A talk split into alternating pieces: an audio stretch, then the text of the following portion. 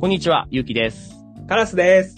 アニメつまみ食いラジオ、アニツマ。この番組では1500作品以上のアニメを見たアニメ先生こと、ゆうきと、アニメに興味があるけど、なかなか手が出ないカラスが、アニメ作品の美味しいところだけをつまみ食いして紹介します。ネタバレ要素もあるのでご注意ください。はい、お願いします。番組ではね、つなぎでね、開運商店さんにゲストで出てくれたりしててね、助かりました。ありがとうございます。そうですね。アニメつまみ食いラジオの配信ランキングっていうのをやりましたね。そうヘビーリスナーの開運商店さんにお願いしてそう。やってもらいました。早速ね、聞かせてもらったんですけど、すごいね、うめっちゃベタ褒めしてくれて、恥ずかしくなるぐらいの、ねいやー、いいリスナーさんでしょほんと開運さん。ね、しかも、ちゃんと細かく聞いてくれてるよね。この回の、文豪ストレイドックスの回のこの小田作がどうのこうのとか、あ、ちゃんと聞いてるじゃんと思って。いや、ほんとね、商店さんはね、ちゃんと聞いてくれるんで、うん他のね、ポッドキャスターさんもねうん、代打頼みたいっていう時 は、開運商店っていうところあの、ツイッター出てきますので、うん彼女にお願いするとすごくいいと思います。ね逆に、カラスさんが覚えてるって感じのところまでしっかり聞いてるじゃ ん。カラスさんは覚えてないんじゃないのそうなんですよ。開運商店さんはヘビーリスナーさんですごい助かりました。 で、二人で紹介してもらう中で、トップ10再生数1位が、文豪ストレイドックスだった。世間で人気の推しの子よりもですね、うん。文豪ストレイドックスがこのアニメつまみ食いラジオでは再生数が多かったと。いやね、いう話なんか全然違うよね。データとして見ると、僕らが紹介した作品のランキングと、世間一般で見るところのランキングっていうのは、そうですよね。なんか不思議ですよね。そう。なので今日は逆に、世間的なランキングでトップ10とか見つつ、あとは僕個人、再生数とか関係なく、1年やってみて、これが特にね、印象残ってるなぁみたいなのを紹介していけたらなと思ってます。ああ、いいですね。じゃあ、え今回は世間のランキングプラス、先生の気になった何個か教えてもらえる。はい。じゃあ世間の2023年ランキングと、僕の良かった作品を、レッツ。つまみ食いはーい、お願いしおます。願いします。それではですね、株式会社ドワンゴ広報部さんが、ホームページで発表してます、2023年アニメ総合ランキングトップ10の発表していきたいと思います。はい。えー今回は時間の都合で、ベスト8から発表したいと思います。はい。第8位は、薬屋の独り言です。あ、出た。薬屋の独り言。ちょうど4月1日だったかなアップしましたね。そうですね。薬屋の独り言、でも CM もすごいですよね。YouTube とか見てると、バンバンあ、。そうなんだ。うん。俺テレビも見ないし、YouTube もプレミアムだから全然 CM とかわかんないんですけど、流れてんだ そうなんです。すんごい流れてますよ。はい。えー、僕の YouTube を邪魔してきます。薬屋の独り言。ううんん。まあ、ね、普通の CM だと嫌だけど、 うんそう、説明してくれたね、マオマオだから、あ、まあ、マオマオならいいかなと思って。まあでも8位なんだね。まあ新しいからかな、どうしてもね。うん。あ、よくあるやつですね。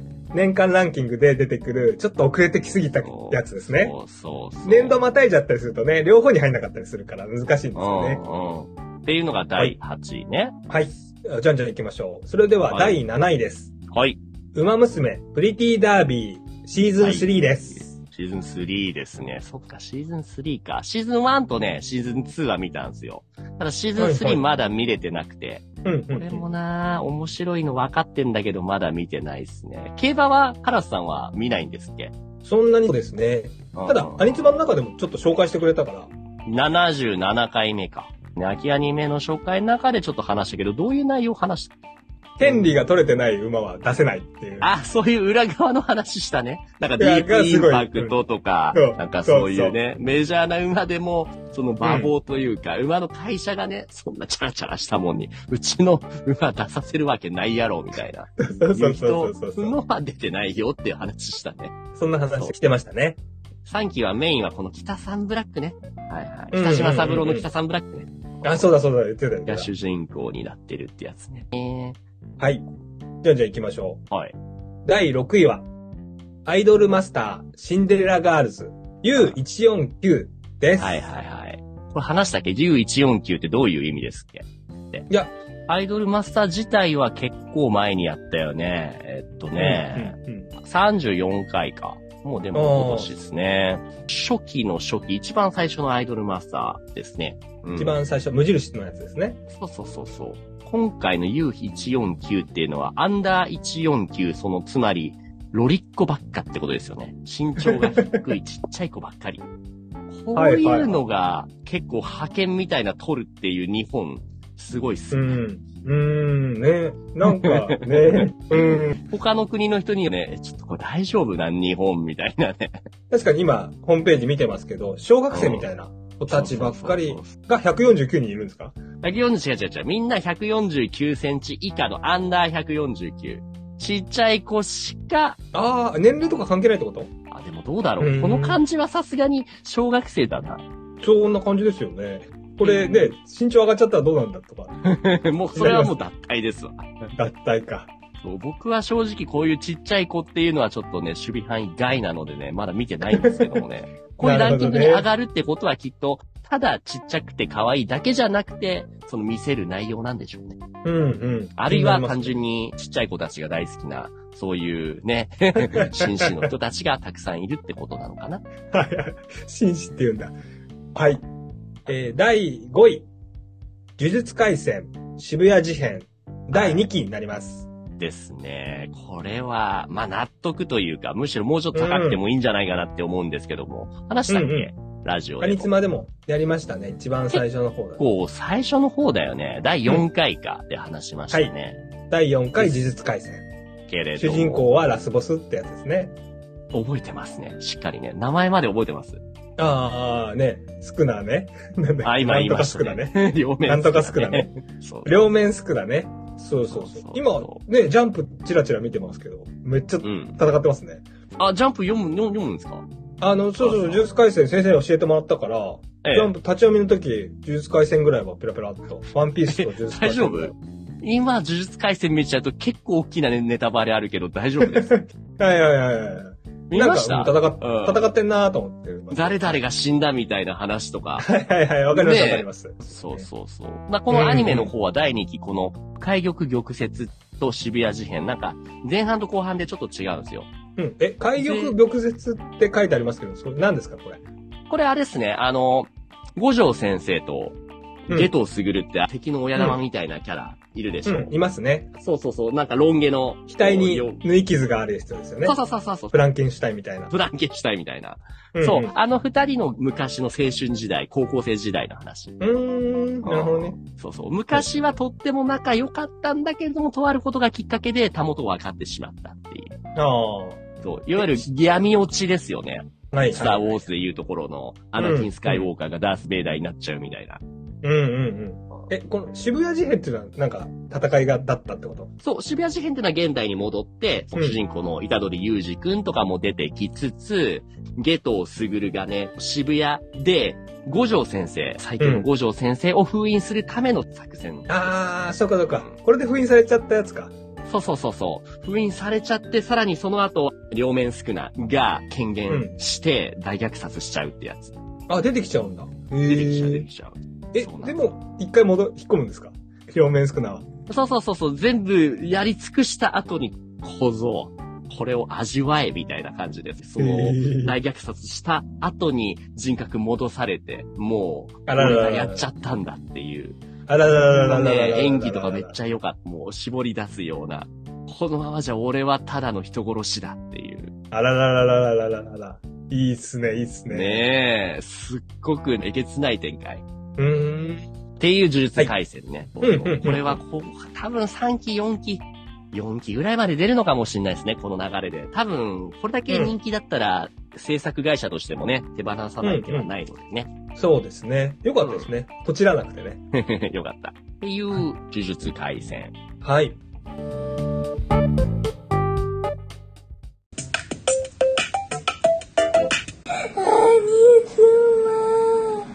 あー、毎日収録収録で大変だな。しんどい な。ちらっちら。 ちょ最近忙しいな。辛いな、収録も。なかなか時間が取れないな。先生、大変ですよね。頑張ってもこのラジオはさ、お金とかもらえるわけじゃないじゃん。まあ、好きでやってるからあれなんだけどさ。 あ、やばいやばいい。やばい。大変になってきちゃった。カラスがね、無理やりアニメ知りたいって言ってお願いしてますけど、 ちょっと先生、大変になってきちゃった。さすがにこのままじゃちょっと千年の声も冷めるわ。いや ー、そうですか。大丈夫、これ、アニツバもちょっとまずいな、終わりになっちゃうな。あああ、あでも先生、ああれですか。まあ、先週も話した、えポッえ、ドキャストアワード。これ、あのー受賞できたら、先生どうですかあ、そりゃもう、そんなもん受賞できたら僕は承認欲求の塊ですから。いやいやい これは嬉しい。しいよ。いや嬉しいこんなもん無給でも頑張っちゃうよ。嬉しくなっちゃう。はい。ああ、じゃあもうちょっとすいません。リスナーさん、あのーもう、先生ね、この無給で、アニツバ頑張ってるんで、ポッドキャストアワード取らせてください。なんか俺がめんどくさいやつだからかまってくださいって言ってるみたいだけど、お願いします。 じゃあ、ポッドキャストアワードをね、はリスい。ナー投票っていうのがあって、ポッドキャストアワードで検索してもらってええ、そうすると一番最初のページにリスナー投票はこちらっていうのがありますから、そこを選んでもらったら、ちょっとね、メールアドレスだけ必要なんですけど、アニメつまみ食いラジオって書いて、他に入力して送信してもらえば、それで終わりです。ぜひ先生のやる気を上げるためにも、聞いてるリスナーさん、お願いします。はい。お願いします。投票締め切りは1月31日です。はい。みんな、よろ、急いでよろしくお願いします。そうですね。絶対忘れちゃうと思うんで、もう聞いた今、お願いします。よろしくお願いします。よろしくお願いします。では、続きまして、第4位です。はい。機動戦士ガンダム、水星の魔女です。おー、出たこれは単体で紹介したんだっけそれとも、これ、うん、アニツマの中ではね、改変着物でちらほら出てきたんで、は反対では全く解説してないってやつですね。そうか、59回目とかでね、春アニメのおすすめは、みたいなところで話しましたね。うん何、何ちゃんでしたっけあの、女の子。ああ、えっと、スレッタちゃんか。スレッタ・マーキュリーちゃんね。うん。スレッタちゃん。っていう、水星帰りの女の子ね。うんうんうん。が来て、みたいなのが第1期で、最後で、はい。第1期の最後で、トマトプチュッみたいなことに起 きてちゃ、んとそういうところだけ覚えてるんだね。いやいやいやいや、そう、それがアニスマのいいとこですから、助かってますそ。うそうで、第2期。で第2期ね、うん。なんか僕的にちょっとな、最終的に終わり方がどうもしっくり来なかったっていうのもあって、あんま印象に残ってないんですよね。うーん。え、3期は、2期ま3で期はないです。2期で終わり。あ、2期で終わり。そう。まあ、強いて言えば、1期ではライバルとして出てきた、いけすかないキャラクターが、2期でめっちゃ成長して、主人公よりも頼りがいのあるキャラになったなっていうのがいました。 うんうんうんうん。なんか言ってましたよね、先生ね。それは教えてもらった。まあ、最後はなんか、記憶に残らないぐらい微妙だった。そこまでは言わないけど、でもまあまあ。あんまり僕はこの水星の魔女のうん。機体ガンダムがね、あんまりかっこいいとそもそも思わなかった。ああ、機械の方ね。そう。ガンダムっそっちがて、僕はもちろんストーリーもいいかもしんないんですけども、かっこいい機体がガンガンやってるところの方がはね、いはいはいはい。ハマるんですよね。だから、確かにね。ガンダムだとなんかガンダムシードみたいな作品で、フリーダムガンダムみたいな、すごく翼バーって広げてる機体がうん。ぶっ飛んでくれた方がいいなって。はいはい。はい、もそうっか時間がどんどん過ぎてっちゃいますね、こんな話したら やばいやばいやばい、急がなきゃ。急がなきゃ。はい。それでは、ベスト3入ります。はい、お願いします。第3位は、お兄ちゃんはおしまい です。 はい、出た。これ一応見ました。見たけども紹介はあんましないよね。全然知らないです。これ何ですかこれ。はい。これはね、性転換系アニメとか言ったらいいのかな。うーん。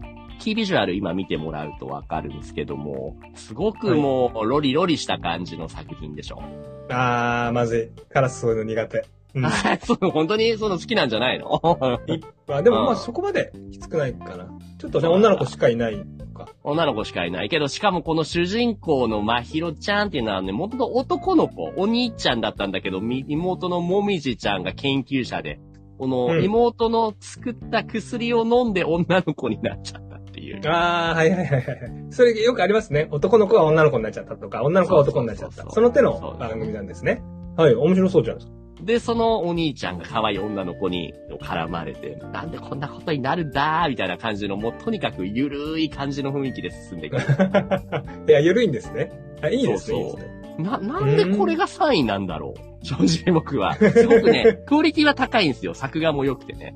ただもうう、ーんもう、いわゆる日常系なるほどね。ちょっとね、掲載元の株式会社ドワンゴさんのがどうやったのか。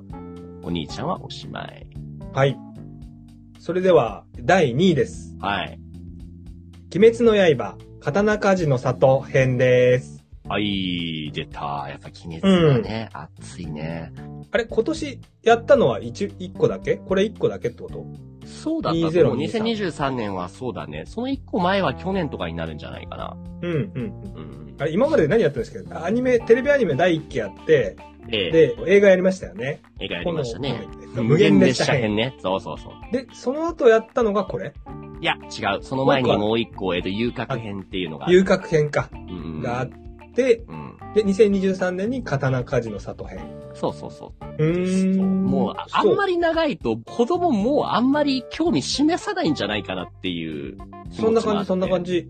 そうちの子も最初のやつの方は、あうんの、学校で流行ってたのか言ってましたけど、今回のは全然、来ちゃうよね。